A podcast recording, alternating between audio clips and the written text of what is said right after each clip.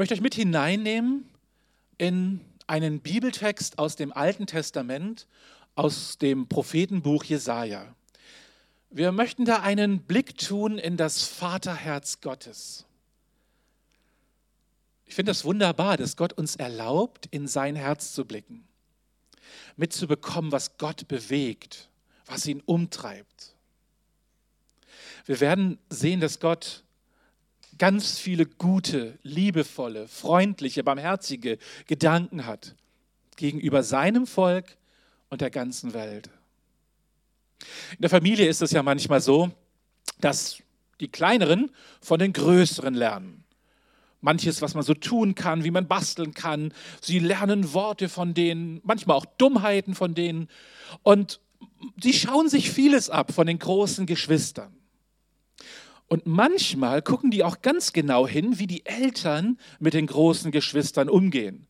Und wir haben das nicht nur einmal in unserer Familie erlebt, dass dann die jüngeren Geschwister irgendwann kamen und gesagt haben, Papa, aber bei der Josina oder bei der Priska oder bei der Jasmina, das sind so die drei größeren Mädchen in unserer Familie, da hast du das so und so gemacht. Und jetzt möchte ich das auch so haben. Sie schauen, wie gehen die Eltern mit den Größeren um und das wäre natürlich auch gut, wenn Eltern ihre Kinder gleich behandeln und ziehen daraus dann Schlüsse, wie werden meine Eltern mit mir selber umgehen. Und nun gibt es ja manchmal Zeiten in unserem Leben, da stellen sich Kinder die Frage, wie denken meine Eltern über mich? Und es ist erstaunlich, wie wichtig diese Frage auch erwachsenen Kindern manchmal noch ist. Sie brauchen ganz viel Wertschätzung, Bestätigung, Liebe von ihren Eltern.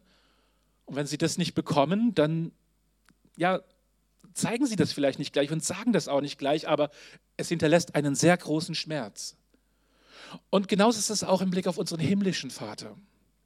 Gerade dann, wenn vielleicht auch in unserem Leben etwas nicht so optimal läuft, wenn wir merken, jetzt habe ich versagt, wenn wir uns vielleicht sogar über uns selber schämen für das, was wir getan haben, dann kommt diese Frage aus, wie denkt wohl Gott jetzt über mich? Ist jetzt vielleicht irgendwo ein Weg versperrt? In einem alten Lied heißt es, nimmst du mich noch einmal an? Herr, ich habe so viel getan gegen deinen Willen, gegen dein Gebot. Das ist auch manchmal diese Frage, die aufkommen kann. Und dann gibt es den Widersacher Gottes, der sagt, nee, jetzt ist vorbei. Erst macht er uns das Falsche und Schlechte so lieb und dann hinterher passiert es dann, dass er sagt, nee, jetzt ist vorbei, jetzt hast du keine Chance mehr mit Gott. Das kann er nicht vergeben. Wir werden sehen, Gott ist anders. Und ich lese deswegen jetzt aus Jesaja 44 sechs Verse vor. Jesaja 44, 1 bis 6. Da spricht Gott sein Volk an und sagt: So höre nun mein Knecht Jakob und Israel, den ich erwählt habe.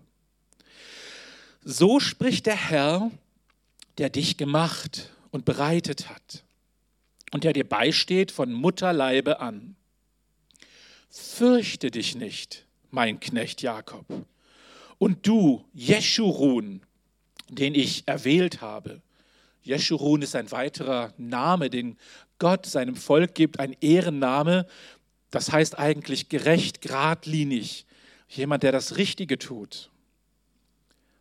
Eigentlich passt es gar nicht so zu Israel in dem Moment. Und trotzdem benutzt Gott diesen Namen. Du Jeschurun, den ich erwählt habe. Denn ich will Wasser gießen auf das Durstige und Ströme auf das Dürre. Ich will meinen Geist auf deine Kinder gießen und meinen Segen auf deine Nachkommen, dass sie wachsen sollen wie Gras zwischen Wassern, wie die Weiden an den Wasserbächen. Dieser wird sagen, ich bin des Herrn und jener wird genannt werden mit dem Namen Jakob. Und wieder ein anderer wird in seine Hand schreiben, dem Herrn eigen. Und wird mit dem Namen Israel genannt werden. So spricht der Herr, der König Israels und sein Erlöser, der Herr Zebaoth. Ich bin der Erste und ich bin der Letzte. Und außer mir ist kein Gott. Danke, Herr, dass du uns dein Wort gibst. Danke, dass du uns erlaubst, einen Blick in dein Herz zu tun. Und ich möchte dich jetzt bitten, dass du uns dabei leitest. Amen. Gott kennt uns ganz genau. Er stellt sich ja hier als jemand vor, der uns schon seit unserer Geburt und davor begleitet. Jemand, der genau weiß, wie Menschen sind. Und das gilt im Blick auf sein Volk Israel er hat es herausgeholt aus Ägypten. Er hat es eigentlich erst zu einem Volk gemacht. Er hat ihnen das Land ermöglicht, in dem sie dann gelebt haben. Er hat ihnen einen Gottesdienst geschenkt und ihnen gesagt, wie sie ihn ehren können. Alles, was Israel war, ist durch Gott entstanden. Und so kennt Gott sein Volk durch und durch. Aber nicht nur das Volk Israel, sondern er kennt jeden Einzelnen von uns ganz genau. Er kennt unsere Stärken, unsere Begabungen, unsere Möglichkeiten und er freut sich daran. Er möchte sie stärken, er möchte sie fördern, er möchte uns damit einsetzen und gebrauchen. Gott freut sich, wenn uns etwas gelingt. Er freut sich, wenn wir Freude haben am Leben, an unseren Beziehungen und wenn wir ihn ehren. Das ist ihm wichtig und gut. Er kennt alles ganz genau. So lesen wir zum Beispiel in Jesaja 37, Vers 28. Ich weiß von deinem Aufstehen und Sitzen, von deinem Ausziehen und Einziehen. Und dann sagt Gott, und dass du gegen mich rebellierst. Das weiß ich auch. Gott kennt uns durch und durch. Er kennt unsere Stärken und er kennt auch unsere Schwächen. Er weiß, wo unsere Grenzen sind. Und er möchte uns auch nicht maßlos überfordern. Ja, manchmal führt er uns an unsere Grenzen, damit wir abhängig von ihm sind, aber er möchte uns auch nicht überstrapazieren. Gott weiß, wer wir sind. Er kennt unsere Bedürfnisse. Er kennt unseren Schmerz. Er kennt unsere Herausforderungen. Und er möchte sich da ganz investieren. Er möchte sich da ganz uns zuwenden. Gott kennt aber auch unser Versagen. Er weiß, wo etwas nicht in Ordnung ist in unserem Leben. Und das Interessante ist, dass Gott es da nicht einfach ignoriert, dass er nicht so tut, als wenn es dieses Versagen gar nicht gäbe, sondern er spricht das an. So war das auch in Israel. Israel war immer wieder in der Gefahr, dass sie sich von Gott abgewandt haben, dass sie sich anderen Göttern und Götzen zugewandt haben. Sie wollten auch so sein wie all die Völker um sie herum. Sie wollten nicht nur unter der Leitung Gottes stehen, sondern sie wollten einen König haben. Und sie wollten nicht nur einen Gott verehren, den man zwar überall verehren kann, aber den man gar nicht sieht, den man gar nicht so richtig anfassen kann, weil er unsichtbar ist, weil er so viel größer ist, auch geheimnisvoller ist als alles, was wir Menschen verstehen. Und so haben sie kopiert von den Ländern rundherum und sich alle möglichen Götter und Götzen angeschafft für die Fruchtbarkeit, für das Wachstum, für Glück und Erfolg, für alles Mögliche. Gott schmerzt es sehr. Es schmerzt ihn aus zweierlei Gründen. Zum einen, weil es ihm die Ehre nimmt. Die Menschen vertrauen dann auf was anderes und wenn mal zufällig was gelingt, dann denken sie, diese Götzen hätten geholfen, obwohl das ja nicht stimmt.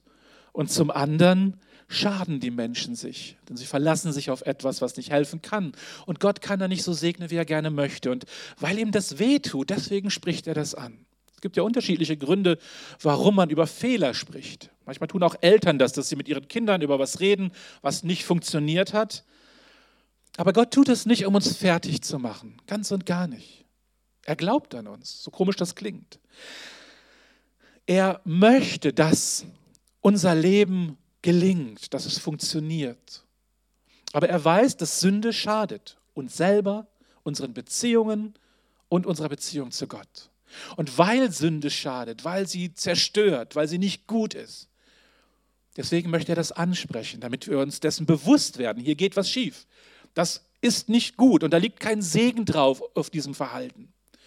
Als Eltern macht man das ja auch mit der Familie, mit den Kindern so, dass man, wenn man merkt, sie tendieren jetzt dazu, irgendwelche Geschichten sich auszudenken oder Entschuldigungen sich auszumalen, dass man sagt, du, Lügen, das ist nicht gut, das hilft nicht. Wenn du lügst, dann weiß ich ja gar nicht mehr, wann ich dir vertrauen kann. Wenn Eltern diese Motivation haben, den Kindern zu helfen, dann ist es wichtig, dass man das anspricht.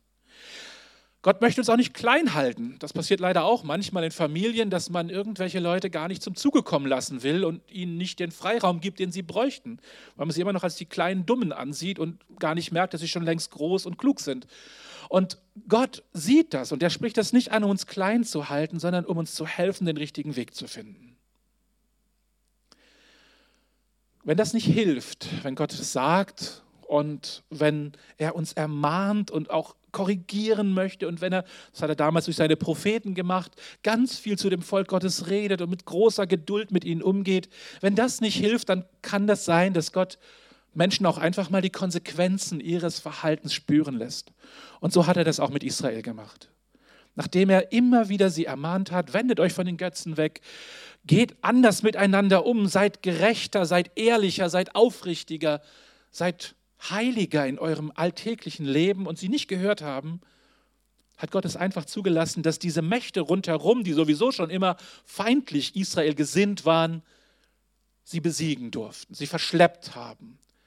Das, was sie dachten, so alles in Sicherheit zu haben, zerstört haben und in die Gefangenschaft geführt hat. Und dann kam natürlich auch in Israel diese Frage auf, was ist denn jetzt mit Gott? War das das? Gott hatte uns erwählt, er nennt uns sein auserwähltes Volk. Er hat uns so viele Offenbarungen geschenkt und wir haben das alles in den Wind geschrieben, wir haben es nicht beachtet. Ist es jetzt zu Ende? Verstößt Gott uns jetzt? Gott hätte allen Grund, sein Volk zu verstoßen, weil sie immer wieder seine Wege missachtet haben, immer wieder ungehorsam waren, immer wieder dickköpfig waren, bis hin zu Jesus Christus, den Messias, den Retter und Erlöser, den er seinem Volk geschickt hat, den er diesem Volk verheißen hatte. Und als er dann kam und Gottes Herz ihnen gezeigt hat, als Jesus das Vaterherz Gottes den Menschen vor Augen gemalt hat, da haben sie sich nicht dran gefreut und ihn fröhlich empfangen und gesagt, endlich, wir haben so drauf gewartet. Leider haben sich eine ganze Reihe aus dem Volk Gottes diesem Messias gegenüber verschlossen. Andere haben sich dieser Botschaft geöffnet. Menschen aus den Nationen. Menschen, die diese Sehnsucht nach Gott hatten und gemerkt haben, da ist wirkliches Leben, da ist Wahrheit, da gibt es wirklich eine Beziehung zu einem lebendigen Gott. Und es lohnt sich, durch Jesus mit Gott in eine Beziehung zu treten. Aber es kam dann die Frage auf, wie ist das denn jetzt mit Israel, mit diesem auserwählten Volk Gottes. Man könnte sich ja fragen, warum steht eigentlich nicht die ganze Christenheit so ganz bepp an der Seite Israels, diesem kleinen Staat, der dort so umgeben ist von feindlichen Mächten, von dem wir doch so viel hören und lesen in unserer Bibel, die wir doch so gut kennen.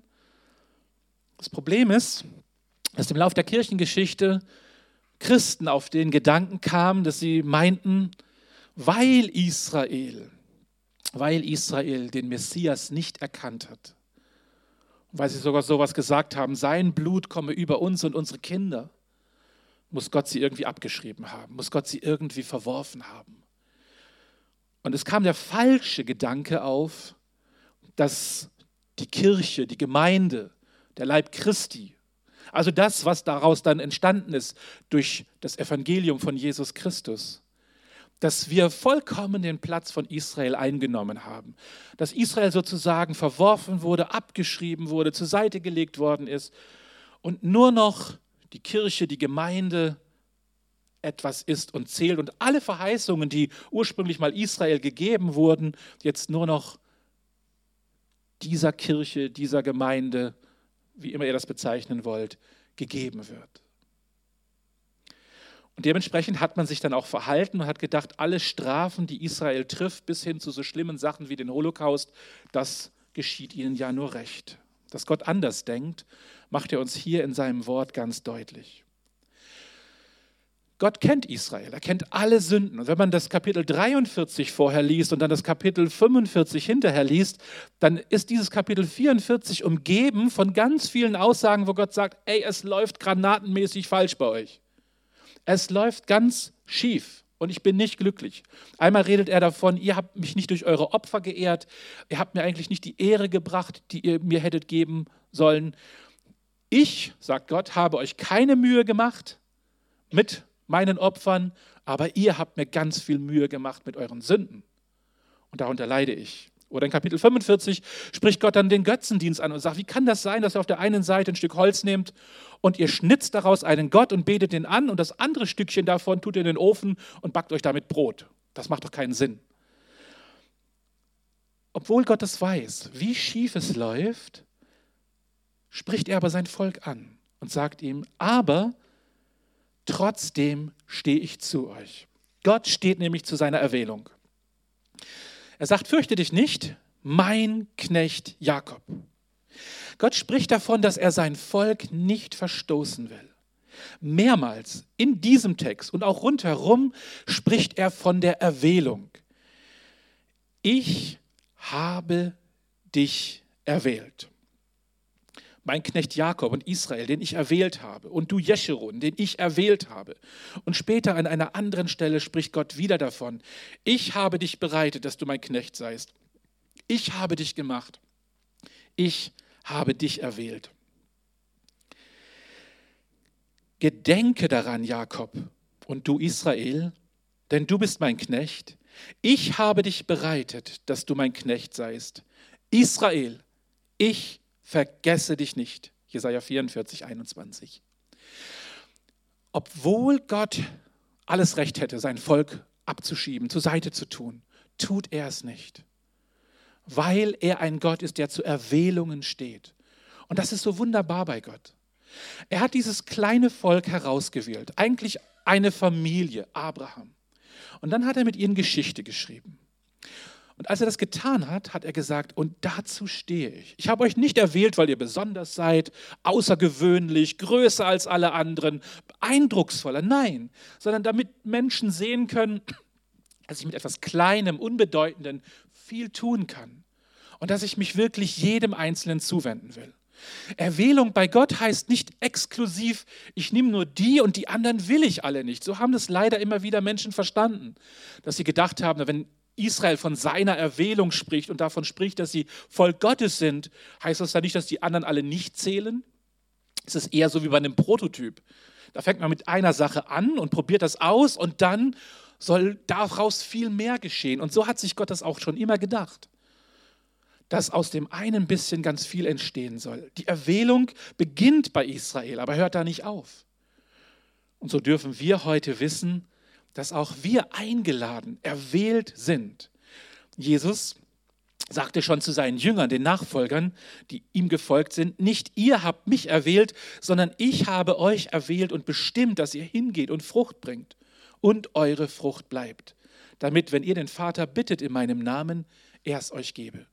Jesus spricht diese Erwählung aus und nicht nur den Zwölfen oder 72 damals, sondern darüber hinaus jedem, der ihm folgt. Und so kann der Petrus dann später schreiben, darum, liebe Brüder, bemüht euch desto mehr, eure Berufung und Erwählung festzumachen. Und er spricht Menschen an, die noch nicht dazu gehört haben. So sagt er in seinem ersten Brief, ihr, die ihr einst nicht ein Volk wart und jetzt eigentlich erst zum Volk Gottes geworden seid. Gott erwählt. Und wenn er etwas erwählt und beruft, dann steht er auch dazu. Und selbst unser eigenes Versagen kann daran überhaupt nichts ändern erstmal. Selbst wenn wir vieles falsch machen und gar nicht dieser Erwählung würdig leben, steht Gott zu uns. Nicht, weil wir es verdient haben, sondern weil er so ein großer Gott ist, so ein treuer Gott, jemand, der wirklich mit uns geht. Und so verstößt Gott auch sein Volk nicht. Er hätte jeden Grund dazu, aber er tut es nicht, sondern Gott sagt, ich, ich tilge deine Missetat wie eine Wolke und deine Sünden wie den Nebel. Kehre dich zu mir, denn ich erlöse dich. Jesaja 44, 22. Das ist das Großartige bei Gott dass er die Initiative ergreift. Dort, wo wir versagt haben, wo wir vielleicht innerlich noch blockiert sind und denken, ja, was kommt jetzt? Wie kann Gott das überhaupt noch ja, irgendwie annehmen, was ich jetzt als Leben ihm da zu bieten habe. Da sagt er, nein, ich schaffe Wege, um Vergebung möglich zu machen. Ich habe mich heute Morgen sehr über diesen Vers gefreut, der im Lobpreis genannt wurde. 1. Johannes 1, Vers 9. Wenn wir unsere Sünden bekennen, so ist Gott treu und gerecht, dass er uns die Sünden vergibt und heilt uns von allen Gebrechen. Der Johannes fährt dann fort und sagt, und ich schreibe euch das jetzt, damit ihr nicht sündigt. Das wünscht er sich. Aber wenn einer von euch sündigt, dann, dann haben wir einen Fürsprecher beim Vater im Himmel. Wie großartig ist das? Jesus Er ist diese Grundlage für die Vergebung Gottes. Und als Gott es damals seinem Volk schon verheißt, ich werde eure Sünden tilgen, ich werde sie wegnehmen, da hatte er, da bin ich mir ganz fest von überzeugt, das Kreuz schon im Blick. Er wusste, ich werde meinen Sohn schicken. Und der wird etwas Wunderbares schaffen, nämlich, dass auf der einen Seite meine Heiligkeit und meine Gerechtigkeit zum Zuge kommt und Sünde nicht verharmlost wird, aber auf der anderen Seite auch meine Liebe und mein Erbarmen ganz deutlich wird, nämlich dass ich es bin, der die Strafe auf mich nimmt. Und so kann Gott seinem Volk sagen, ja, ihr habt versagt, ihr habt es auch nicht verdient, aber ich, ich selber ergreife die Initiative. Du machst mir Arbeit. Und wie oft muss Gott auch in meinem Leben leiden unter meinem Dickkopf, meiner Uneinsichtigkeit, meiner Oberflächlichkeit. Und ich mache ihm bestimmt ganz viel Mühe. Umso mehr tröstet es mich und ich hoffe euch heute Morgen auch, dass Gott dann sagt, aber ich, und er wiederholt das nochmal, ich tilge deine Übertretungen um meinetwillen und gedenke deiner Sünden nicht. Und darüber können wir nur staunen, dass wir solch einen Gott haben, der so ein Herz voller Liebe hat, der so treu ist, auch dann, wenn Menschen es nicht verdient haben, wenn sie versagen, dann steht er zu ihnen. Ich mag diese Geschichte. Ich hoffe, ich habe sie euch noch nicht erzählt diese Geschichte nicht wie bei Räubers. Dieser kleine Junge, der aus einer Räuberfamilie kommt und gelernt hat, man muss um alles kämpfen und wenn man nicht drum kämpft, dann kriegt man nichts im Leben. Und der sich auch so verhält am Anfang. Immer denkt, er muss sich alles schnell in die Tasche schieben und gucken, dass er nicht zu kurz kommt. Aber dann wird er herausgekauft, adoptiert von einem König. Und er kommt in seinen Palast. Und plötzlich nimmt er wahr, hier geht es anders zu. Ich muss nicht mehr um alles kämpfen, ich werde beschenkt. Man gibt mir genug zu essen. Man gibt mir ein schönes Bett, einen Platz, wo ich mich wohlfühlen kann. Herr, und ich darf jederzeit zu diesem König kommen und ihm mein Herz ausschütten und auf seinem Schoß sitzen und mich dort geborgen fühlen. Und er genießt es so, dieser kleine Junge von den Räubern. Und dann entdeckt er diese schöne Kuckucksuhr in einem der Räume und freut sich daran, dass der Kuckuck immer wieder rauskommt. Und wie Kinder so sind, ist er natürlich neugierig, wie funktioniert das und wo wohnt der Kuckuck denn da eigentlich? Und er klettert auf einem Stuhl und nimmt diese Uhr herunter und will gucken, was denn mit dem Kuckuck ist. Und dabei gleitet ihm die Uhr aus den Händen und fällt herunter und geht kaputt. Der kleine Junge kriegt so einen Schrecken, dass er diese kaputte Uhr schnell wieder an die Wand hängt und wegläuft, so weit wie möglich wegläuft von dem schönen Palast, dem König und all dem, was er dort erlebt hat. Warum? Weil er einfach denkt, okay, jetzt habe ich was kaputt gemacht und ich habe all diese Liebe und Wärme und das Gute, was du mir geschenkt hast, so missachtet. Jetzt wird der König mich nicht mehr wollen, er wird mich jetzt verprügeln und rausschmeißen, da kann ich auch gleich selber weglaufen. Und so läuft er weg, versteckt sich auf einem Baum und dann, als es schon dunkel wird, hört er plötzlich die Stimme des Königs, der nach ihm ruft und ihn sucht und dann zu dem Baum kommt und sagt, hey, warum versteckst du dich denn vor mir? Komm doch wieder runter. Hey, ich hab dich doch lieb. Komm, wir machen das gemeinsam wieder in Ordnung. Es ändert doch nicht in unserer Beziehung etwas, weil du jetzt irgendwann Fehler gemacht hast. Das ändert doch nichts an meiner Liebe. Und diese Liebe ist der Grund, warum Gott zu seinem Volk steht. Und ich finde es schön, dass er das schon Israel damals so deutlich zum Ausdruck bringt. In Jesaja 43, also auch in dem Kapitel davor, sagt Gott: So fürchte dich nicht, so fürchte dich nun nicht, denn ich bin bei dir. Und er spricht dort Israel an. Weil du so wertgeachtet bist in meinen Augen und auch herrlich und weil ich dich lieb habe. Deswegen brauchst du dich nicht zu fürchten. Deswegen darfst du in dieser Beziehung bleiben.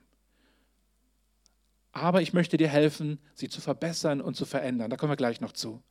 Aber das ist dieser Ursprung, warum Gott zu uns steht. Weil Gott eine unbegreifliche, unfassbare, unendliche Liebe hat. Und Johannes drückt es so aus, auch im ersten Johannesbrief, dann im vierten Kapitel, darin besteht die Liebe nicht, dass wir Gott geliebt haben, sondern dass er uns geliebt hat. Seine Liebe ist am Anfang da. Sie ist das Große. Und er hat seinen Sohn gesandt zur Versöhnung für unsere Sünden. Und das finde ich überwältigend. Weil Gott so ist, steht er zu seiner Erwählung, bleibt er treu, vergibt Israel und auch uns. Und wir können nur über seine große Liebe und sein Erbarmen staunen. Und dann Dann sagt Gott, ich schaue nach vorne. Ich schaue nicht zurück. Ich möchte, dass es weitergeht. Gott ist ein Gott, der uns nicht die Vergangenheit nachträgt. Ist auch ziemlich anstrengend, jemandem was nachzutragen.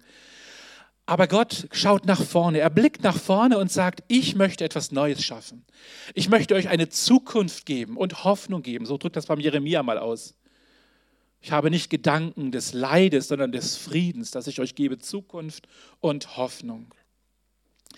Und so spricht Gott sein Volk an und sagt, hört zu, Jakob und du Israel, wende dich zu mir. Darum geht es letzten Endes.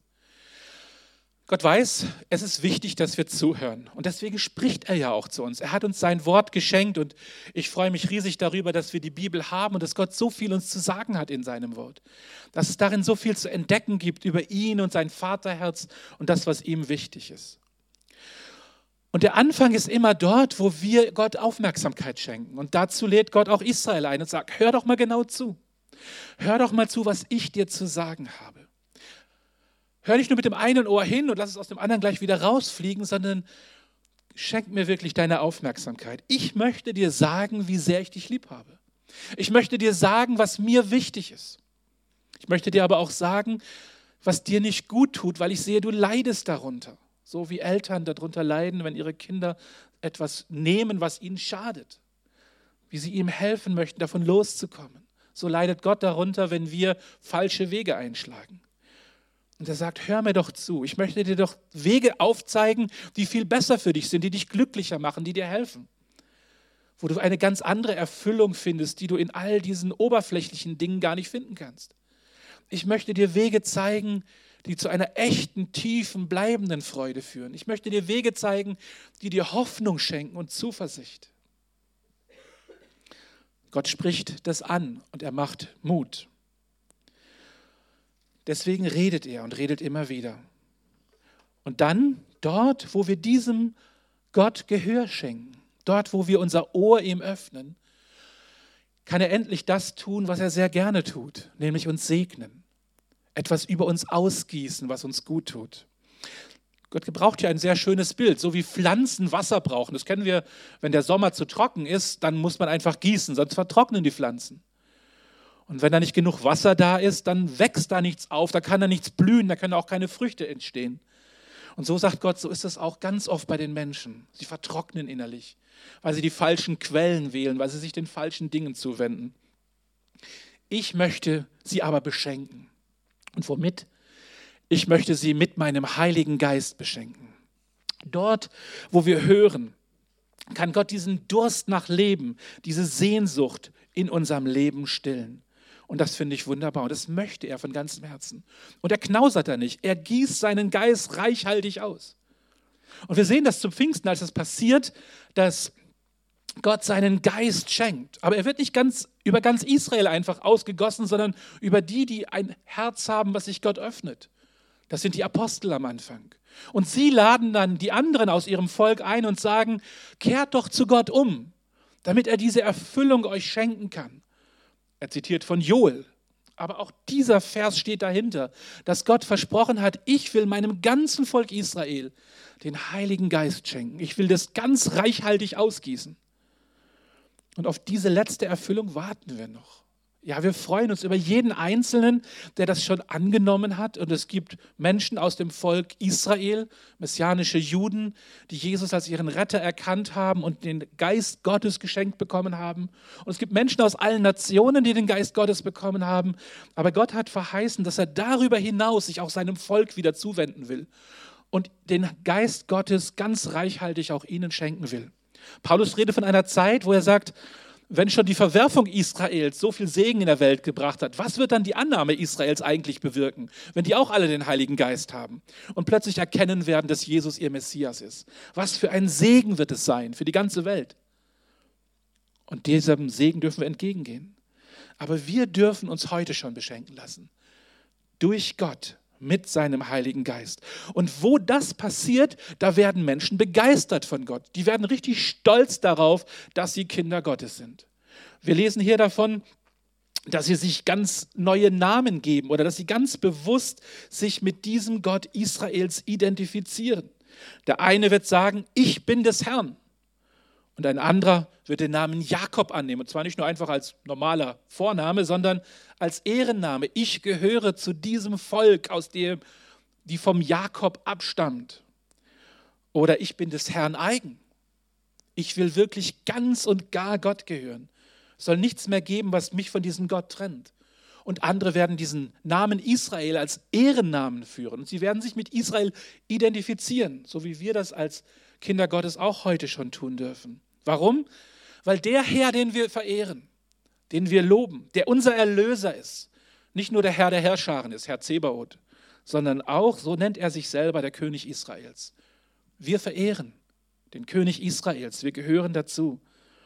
Und unser Herr ist der verheißene Messias Israels und der ganzen Welt. Wir würden vielleicht heute eher uns Kinder Gottes nennen, Nachfolger Christi, Jünger Jesu, Himmelsbürger, Königskinder. Ich weiß nicht, welchen Ehrennamen ihr gerne benutzt, aber was das ausdrückt ist, ich bin stolz darauf, diese Beziehung zu Gott zu haben. Ich freue mich daran. Und das bewirkt der Heilige Geist, dass wir fasziniert sind von diesem gütigen, liebevollen Vater im Himmel. Und dass es uns eine ganz, ganz große Freude macht, zu ihm zu gehören und uns zu ihm zu bekennen und zu sagen, ja, ich gehöre dazu. Und ich bin stolz drauf, dass Gott mich erlöst hat dass er mein Leben in seine Hände genommen hat, dass er mich zu einem Erben eingesetzt hat im Himmel und dass ich eine Zukunft habe, die über den Tod hinausgeht. Ich finde das großartig. Darauf darf man stolz sein. Und das andere, was dann passiert, und damit möchte ich schließen, ist, dass dieses Dazugehören, dieses Wissen, Gott liebt mich, er hat mich angenommen und er steht zu der Erwählung, die er einmal über mein Leben ausgesprochen hat und zu der Berufung, dass ich nämlich zu ihm gehören darf und Mitarbeiter sein darf in seinem Reich. Dass dieses Wissen um die Liebe Gottes, um die Größe Gottes, um die Treue Gottes meine Furcht nimmt. Es gibt ja so viel, was uns Angst machen kann. Manchmal mag man gar nicht mehr die Nachrichten hören, weil da so viel drin erzählt wird, was einem vielleicht Sorge bereitet. Oder vielleicht auch, wenn man sein eigenes Leben anguckt, was da gerade so an Bergen sich auftürmt. Wenn Gott sagt, ja, das stimmt, da kommt manches auf dich zu, aber ich bin doch dabei, du bist doch gar nicht alleine. Du musst lernen, im Wir zu denken und nicht nur im Ich, ich muss das jetzt alleine hinkriegen, ich muss das machen. Nein, wir dürfen in diesem Wir leben und denken.